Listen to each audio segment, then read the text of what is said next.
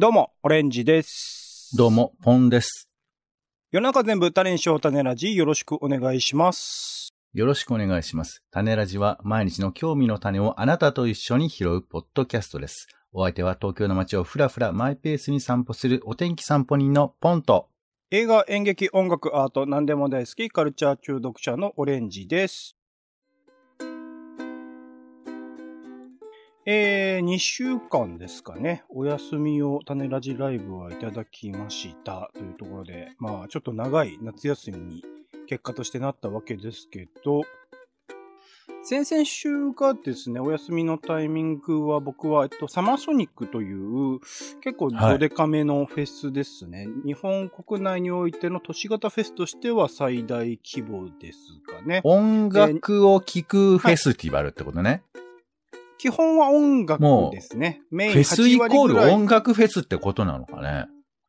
フェスっていう言い方をするものは他にはないんじゃないですかね、日本国内においては。もちろんだからアートフェスとかか、普通のお祭りとかありますけど、フードフェスとか、なんかあえて、えっと、前、フェスの前に何かをつけないと、そのイベントを表していることになってない気がします、他のイベントは。でもじゃあフェスランキングだとやっぱ音楽が一番先頭に来てるってことなんだね。になってると思いますね。一番大きい、一番集客力もある、一番開催されている数もおそらく多いのが音楽フェスというジャンルだと思うので、フェス界の頂点は多分音楽フェスなんじゃないかと思うんですけど、まあその中の、うんえっと、日本国内においては4大フェスと言われている、フジロック、サマソニ、えーロッキンオン、ライジングサンという、まあ4つあるんですけど、まあその中の1おーつ。で、唯一の都市型ですかね。他は、えっと、公園だったり、えっと、キャンプ、あの、スキー場だったりするので、まあ、ロッキンオンはでも公園だもんな。うん。だったりするので、そういう規模感のフェスに行ってきまして、あのーうんまあ、3つあるんですよ。あの、前夜祭っていうのと、えっと、初日と2日目ってあって、えっと、前夜祭っていうのがオールナイトなんですね。えっと、6時ぐらいから始まって、翌日の朝のうん。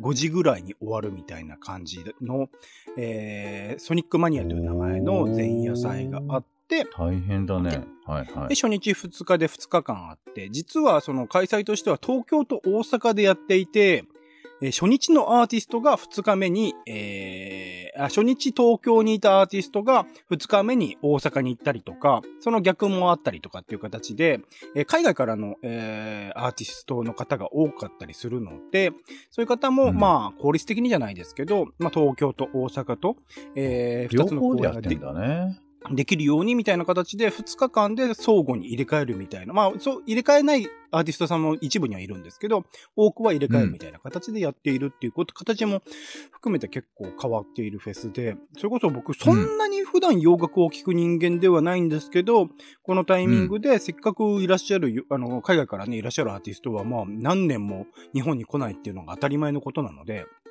せっかく来たチャンスなので、えー見に行こうと思って、まあ一番有名なところで言うと、2日目のケンドリック・ラマーという、えーラッパーですね。えーピュラピュリうん。ピュリッツァー賞まあ、世界の、まあ、ジャジャーナリズム文学の賞ですよね。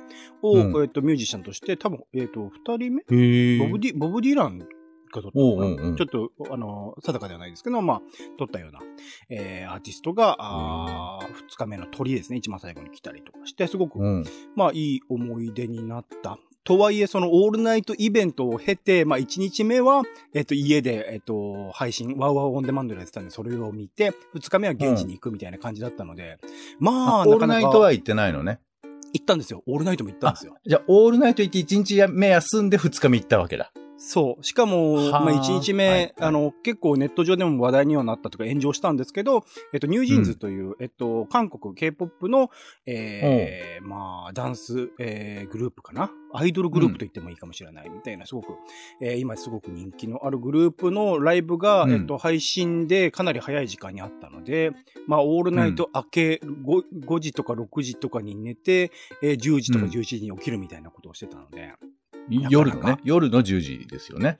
あ、違います。えっと、朝、えっと、早朝帰ってきて、6時ぐらいに寝あて、えー、次の日、えー同じ日の、えっと、は昼の10時とか11時とかに起きたみたいな感じ。5時間後ぐらいにもう始まるわけね。1日目がね。そうなんですよ。よ。だから、あの、オールナイトで、いって、初日そのまま現地で過ごす人もいたりするし、とか、そうね近くにホテル借りてる人もいるし、みたいな感じの楽しみ方をされてる人たちもいて、まあ、はいあの、でも、なかなかハードな3日、だからすごく、そういう意味では印象に残りましたね。僕も、えっ、と、7、8年ぐらい前にサマーソニックを参加はしているんですけど、はい。その時はなんか何もよくわからずに1日だけかな？ソニックマニアも一応行ったかな？あ、違うな、ソニックマニア行ってないですね。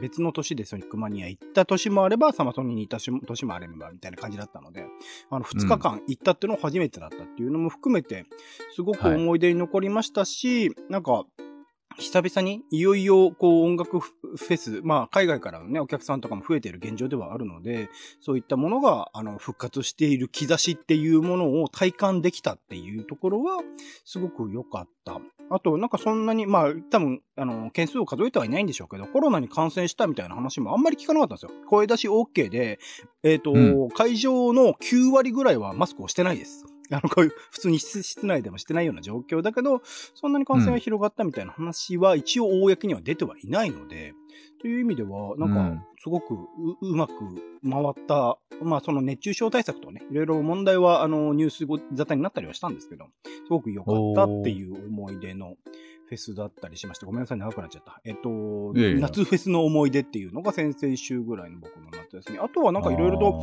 映画見たり、君たちはどう生きるかをもう一回見たいと思って、宮崎駿作品を全部一通り、あの過去作、まあ、あの、ちっちゃいショートフィルムとかね、見てないですけど、はい。カリオストロから、えー、風立ちぬまで一通り見たりとかっていうのをしてたりしましたね。うーん、そうですか。よかったですか夏は。。来たよ。ようやく投げたよ。楽しかねたの、えっ、と、今のところ楽しいっていうか、忙しいですね。よくわからないんですけど、忙しい日々を過ごしているので、ちょっと9月ぐらいまではこの感じが続く。なんかね、映画関係のイベントとか、あのーいろいろと詰まってる舞台挨拶とか。9月9月は舞台挨拶は、あのそんなにないんですけど、あのー映画関係って、あ、映画フェスってことか。はいはい、はい、はい。PFF、あの、ピアフィルムフェスティバルとか、おー。あの、そういうのがなんかいろいろとこの時期に詰まってるので、そういう意味でちょっと9月いっぱいぐらいまでは忙しい一方で、仕事もそこそこに続いてはいるので、みたいなところはありうん、ますね。うん、うん、うん、うん。なるほど。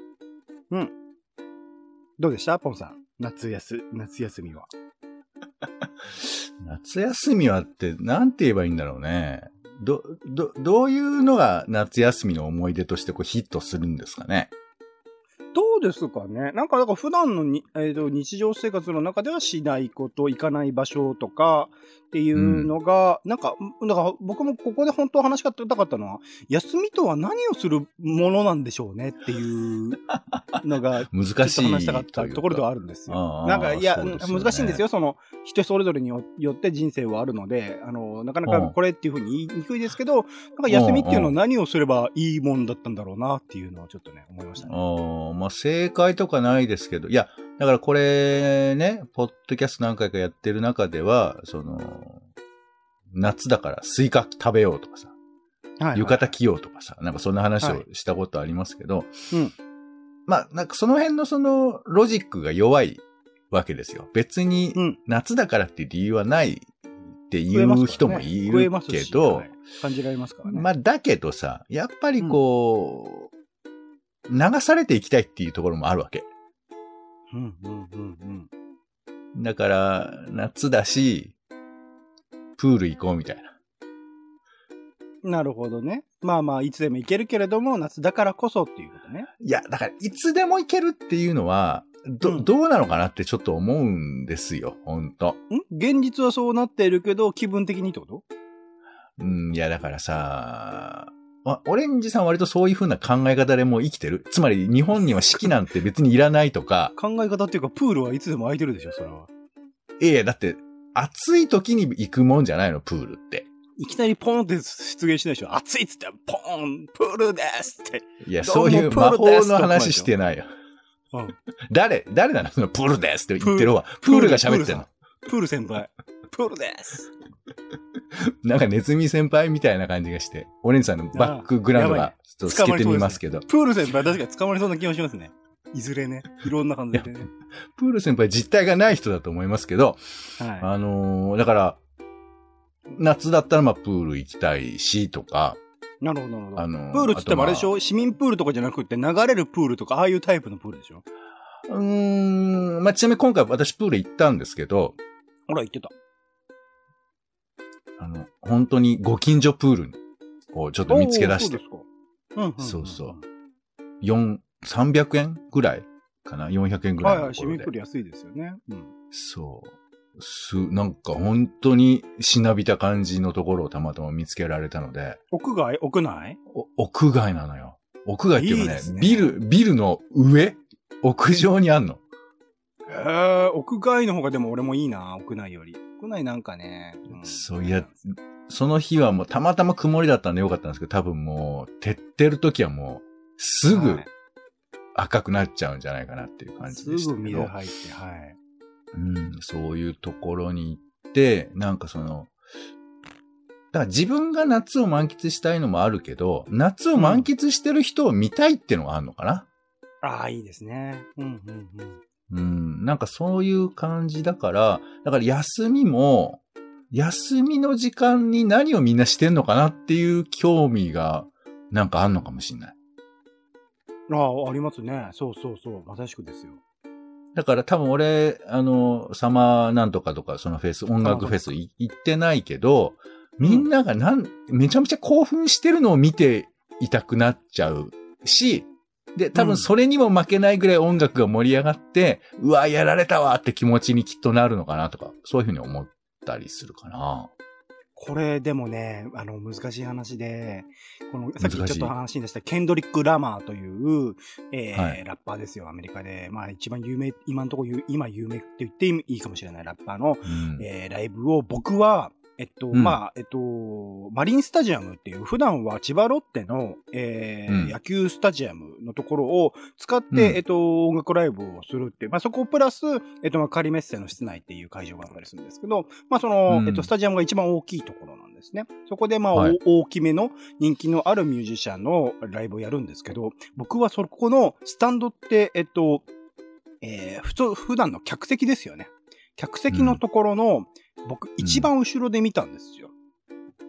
2階にある客席の一番後ろで見てって、なんでかっていうと、えっと、ふえっと、スタジアム、その普段選手たちが走るところでも一応見ることはできるんですけど、そこにまあなんか持ち込める飲み物とかがいろいろと限られていたりとかして、結構セキュリティが激しくって、僕その時スポーツドリンクとかいろいろ持ってたんで、なかなか場所によってルールが違うんだね。そうなんです、そうなんです。アリ、あの、アリーナって、まあ、普段さ、あの、野球の選手たちがプレイしているような、まあ、スタジアムの、あの、真ん中のところですよね。あそこに行くこともできるんだけど、そこに行くにはいろいろとセキュリティが厳しかったりするので、ああ、今回行けないなっていうのと、あと、スタンド、えっ、と、普通普段の客席のところも、まあ、大きいアーティストですから、皆さん、あの、前から席取ってたりするんですね。まあ、もう全部、こう、席が埋まっているところで空いてるのがそこだけしかなかったんです。本当後ろの方しかなくって。えーそこで見たんですけど、なんかやっぱりね、同じアホなら踊れないソンソンっていうのは本当なんだなと思って、こう、遠くでこう見ている、こう、うフェス、まあ、音楽フェスってまさしくで、えっと、アーティストから近いところにいる観客の熱ほど高いんですよ。めちゃくちゃ、今回だと、えっと、まあ、うん。ラップの、ラップのというか、まあ、音楽ライブ全般にそうですけど、まあ、あのーミュージシャンの方が語るその歌詞に合わせて、えーお客さんも声を出すみたいな、まあ、アメリカとかだと当たり前にあるシンガロングみたいなものとかっていうのが、うん結構行われていて、今回のケンドリック・ラマーのライブもそれがすごかったってことで、アメリカでも話題になってるんですよ。日本というその言語が違う国において、観客たちはこんなに声を合わせて、ケンドリック・ラマーの歌詞、しかもかなり難易度の高いものを、えー一緒に読んでるってことで話題になってたりとかして、そこの熱みたいなものがスタンドの一番後ろにいる僕には全く伝わらなかったんですよ。わかんなかったんです。まあライブの、そのミュージシャンのマイクを通した音とか、えっと、バンドが一応いて、そこから出てくる音とかがボーンと来て、あ、音いいなとは思ったんだけど、観客の音って全然僕たちには伝わってこなくって、そあこら辺そのみんなの歌声もじゃあ聞こえないんだ、その席では。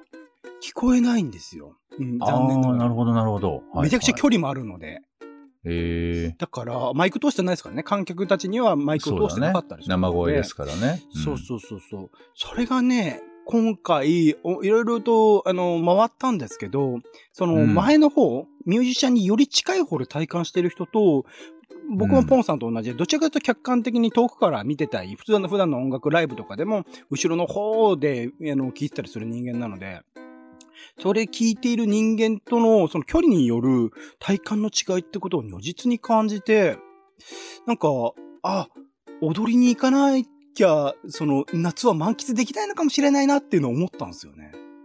うーん、まあ、いや、うんでもそうだね。やっぱこう当事者になるっていうか、なんか、だからあれよね、やっぱシャシャイですって言いたいだけなのかもしれないよね。うん。あの、国立博物館に行ったんです。はいはいはいはい。マヤ文明とか、そういうやつを見に行ったの。で、めなんか7時までやってるっていうから、行ったんですけど、はい。まあ、結論から言うとあんまり俺、あの、面白くはなかったんですけど、あらあら、珍しいですね。いや、おも、うん面白くはなかったっていうか、なんか違うなって思ったんだけど、はい。だけど、どんな人が来てんのかはもうものすごくやっぱ面白くて。うんうん。かが、えー国立博物館の方なので、まあ、いわゆる美術品とかがメインに紹介されてる方のやつなんですけど。なんかね、結構若い人、若い女性とかが多かったり、はいはいはい。大体美術館って、あの、おじさんおばさんとかが多かったりするんですけど、そうですね。うん。おじいさんおばあさんね、ね。若い人たちが、まあ最近はそうでも、まあ若い人増えても来ているし、まあカッいろいろね、プルとかさ展示試し、てますからね。うん。あとなんか結構タトゥー入りの黒ずくめの人とかも結構いるのよ。あ、じゃあまさしくマヤ文明とかそういうところからですかね。なんかね、あの多分、ああいうマヤ文明的な、あの、た、なんだろうね、なんかああいう美術館というか、あの、ビジュアル感みたいなものが通ずるところがあんのかね。うん。僕はアイヌとかもなんかそういうのある気がしますね。てか、イレミは普通にね、そういういろいろな文明のカルチャーとしてあるところが多いですからね。そうね。まあ、入れ墨を、あの、ことさらその、展示ではやってなかったんですけど、あの、なんていうか、ほら、うん目がギョロッとしたりとか、あの、ドクロがあったりだとかさ、うんなん。かそういう風な、あの、モチーフのものがたくさん出てきて、いや、なんか、面白いなと思ったんですけど、まあ、僕はその、なんか、もうちょっとその、俯瞰的に文明のことをいろいろ知りたかったんだけど、なんかビジュアルインパクトみたいなことで、ストンって終わっちゃうみたいな感じの展示だったから、なんか、やっぱこう大規模なスポンサードのある展示ってこういうことかなとかちょっと思ったりはしたんですが、まあで古代メも、キシコ、マヤ、アステカ、ティオ、ティえーテオティワカンという特別ですね。そう、テオティワカン、はいそう。はいうん。だだから導入としてはすごくいいなと思いつつも、食い足りないよななんてちょっと思ったりもしたんです。ね、それでもうん2200円ぐらい取るから結構なものなんですけど結構、ですね。そう。だから、ほん、本当はだよ。うわ、マヤ来たーっつって、なんか写真とかバシャバシャ撮っちゃうみたいな感じがいいんだうん。ろうけど、そうねうん。まあ、うん、まあだからそう、あんま客観的にさ、その、うん、あここはこうだねとか、ここ食い足りないねみたいなことがい言わなくてもいいんだけど、まあ、まあうん美術展示だからね、まあそれはそれでいいんですけど、そう、だから、なんか、あんまりね、こう、人のことばっかり見てないで、いやもうメモしてる人とかいたからさ、はいはいはいはい。だそういう気持ちでなんか見れたらいいなとか思うから、だからまあ、な夏何するかって言ったらやっぱそれ自分、体ごとやりたいよね。なんかできたらね。そうですね。そう。だいくつか僕も展示とか見に行きましたけど、あの、間の夏のセミが鳴いてる中歩くってのが一番夏の思い出だもんね。ああ、まあ自分しかないですもんね、そこにはね。そう。国立極地研究所、えー立川の方にありますけど、これも間の移動の、もう暑い、暑いっていうのが一番の思い出だから。うーん。そう、なんかまあ、いもちろん行ってもね、面白かったんですけど、なんかそんな感じはあるから、だから、まあテレビとかさ、最近はあの、オンデマンドのものとか多いけど、まあ見るっていう楽しみもあるけど、なんか当事者になれるものが、やっぱ、面白いし、この時期しかできないことっていう風な意味では、あんのかなと思うから、だから、まだちょっと俺、夏終わってないっていうか、終わらせたくないっていうか、あの、うん。あの、体を削ってでも、なんかちょっと旅に行きたいとかちょっと思ってますよ、まだ。当事者になるっていうのだけじゃないってことですね。だから、ね、当事者になるっていうのと、例えばそうめんを食うとか、風鈴を聞くとか、それで、まあ、うん。夏を一応感じてることになるじゃないですか。なんか、たくもそれプラスアルファ誰かしらのとの関係性とかになってくるのかなそうね。まあ、人と会うもね、大きいよね。まあ、でも俺はそうめん食うも全然当事者だと思っているんで、コンテンツを評価するじゃなくて、コンテンツを作るとか、コンテンツの中に入るとか、いうのがいいなとは思っているので、なんかす、そういうのをね、どうしてもやっぱりあれだよね。えー自転車旅だよね。やりたいことは。いいですよね。そうで山の中で迷って、うん。で、あの、携帯が通じない、うわーみたいな、そういうのをうん。話したいよね。やってない夏の思い出喋ってもしょうがないんですけど。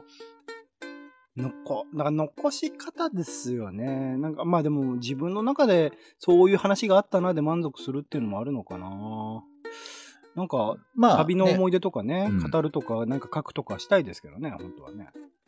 そうね。まあね、普段だったらひこういうのがあったんでぜひ見てくださいとか、そういう話は全然いいんだと思うんですけど、なんか夏ってやっぱこう、自分が主人公になるものがいいんじゃないかなと思うんだよね。だから、それがうん優れてるかどうかどうかじゃなくて、自分がやったかっていうことだから子供たちがさ、夏休みにで、どっか出かけるとかって僕そういうことなんじゃないかと思うんだよね。学校はさもちろん授業も聞いてて、まあそれ聞く側、当事者になる側も両方あるけど、でもやっぱこう聞くのが多いじゃない。でも夏休みはやっぱ自人自分が主人公なんだよね。なんかクソコピーライターみたいなこと言ってますけど、でもなんかそんな風に思うよ、ね。い、糸井さんかな？クソやね。わかんないけどね。そう。だからやっぱり西部そごうの話も聞いてるだけじゃなくて、はいデモに行くと。一緒にね。っていう感じで。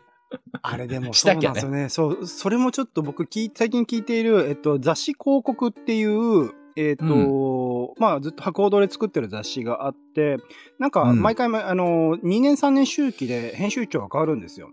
うん。で、最近までやってた編集長の、えっと、最後に、えっと、雑誌編集展覧会みたいなものを、発行、お？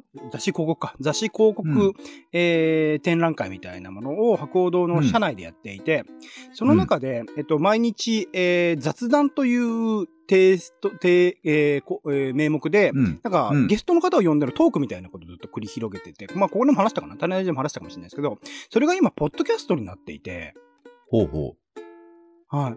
それの中での話で、えっと、あれ？なんだっけ？今、あれ？はポン、一一気に飛んじゃった。えっ、と、う。まあ、当事者になることみたいな話を私してましたけど、まあ、ちなみに僕そのイベント行きましたよ。雑誌広あ、告の本当で。すか？はい。いやー、あの、うん。なんかね、変なイベントだったよね。そうそう。それの中での話の中に、今言ってたようなテーマの話があったって話をしたかったんですけど、今なんか、時間を気にしてすみません。一気に飛んじゃった。いえ。そ うなんかね、ブースがね、しあの、四角く箱で区切られていて、中で喋っているのを、外側でみんなが聞くみたいな。だから、そこにいるのにラジオ聞いてるみたいな感じなんですけど、まあね話が聞き取りにくかったり、あとまあ正直言うと面白くない話とか結構聞かされて、みんなあがすごい暗い顔して囲んでるっていう、すごいイベントで、俺は結構ねそうそう、そうそうびっくりしたんだよね。いや、もちろん、あの、囲い方とかも。も絶妙ですよね。そう。そう。その、本当に、だからみんななんかその、えーコピー用紙が貼られてるんですけど、その壁に。そのコピー用紙に向かって、むつっとし、しながら、なんかそうそうそうあの、センス、こ自分の中のセンスと、あの、白鸚堂のセンスととの戦いっていうんですかね。いや、あの、あのイベントすごかったなと思って、よくこんなん聞いてられんなと思って私は見てましたけど。いや、俺、あれからもう2、3個イベント企画考えましたもん。あ、これ面白いっていうか、新しいなと思って、その、雑談してるのを盗み聞きするっていうあのフォーマット自体が、めちゃくちゃ面白くて、かつ、音声を今、ポッドキャスト配信をしていて、結構そこではクリアに聞き取れて、しかもめちゃくちゃ面白い話してるんですよ。毎回毎回もう、あの、専門家の、それこそトップの人呼んでるんで、うんめちゃくちゃ面白い話をされていたりするんですよ。だからやっぱシチュエーションって僕大事だと思うんだよね。その、もちろんあの時聞いてた人が良かったってのあると思うし、まあ今夏休みの話してますけど、その、いつでも聞けるって、え冒頭言いましたけど、でも、いつでもやれるって話あったけど、でも夏だからとか、あそこだからとか、やっぱライブだからとか、多分ポッドキャストの方がとか、なんかその、シチュエーションを無視して中身が存在をしてないっていう気が僕は一応しているので、なん、か、やっぱりそれなりにそれに合ったものっていうか、ラジ、だから、あのーこの話別でするのかな？あの、TBS のラジ、えーラジオの番組が変わるじゃんか、タイムテーブルが。そうなんですよ。はい。うん。で、この話は詳しくはちょっと時間ないでできませんけど、でも僕、ポッドキャストで聞いてる人は関係ないとか、ラジオのタイムフリーで聞いてる人は関係ないってあると思うけど、生のその時間に流れてるっていうことの意味って僕はやっぱり結構今でもあると思うんだよね。はいはいはいはいはい。だから、まあ、例えばそのセッションが、えー時間帯が、あの、もうちょっと深くなったり、あと、アトロクが結構、いわゆる夜に、はい、移動する。まあ、文化系な話ですよ。まあ、明ライブやったりとかもしてますけど。ね。今、今で言うところね。はいそう。。だから、その時間に移ることによる、んなんていうか、意味性とか、あの、その時間に聞かなくてもそこの時間に流れてることの意味っていうことを僕は確実にあると思うから、うん。なんか、うん、な、やっぱ夏にやるべきことで僕あると思うんだよね。なんとなくだけど。うん、そうしないといつでもいいですっていう全てがフラットになっていっちゃうのかなって思ったりはするので、えーはい。夏、まだ俺終わってません。まだだからね、あの、僕はコロナが怖い、コロナが怖いから後ろの方にいたりするんですけど、いよいよなんかサマソニとか見てると、気にしてる方がバカなのかもしれないって思っちゃう。なんかまあ陰謀論じみたいな感じになってきてしまうところはあったりする。でもそうじゃい。ないという否定する気持ちもあったりするんですけど、でもやっぱりうん前の方で、だけななるべく当事者性を持って楽しんだ方、方がっていうのも違うな。楽しむとまた違った楽しみ方があるんだろうなっていうことはちょっと。思ったりしましたね。うん。そう、はいそうありたいなっていう。前の方に行こうぜっていうことですかね。はい。はい。えー、種ラジはツイキャスでライブ配信しているほか、Spotify や Apple Podcast などで週2回配信中です。お好きなサービスでの登録やフォローをお願いします。更新情報は Twitter でお知らせしています。また、番組の感想やあなたが気になっている種の話もお待ちしております。公式サイト、種ラジ .com のお便りフォームからお送りください。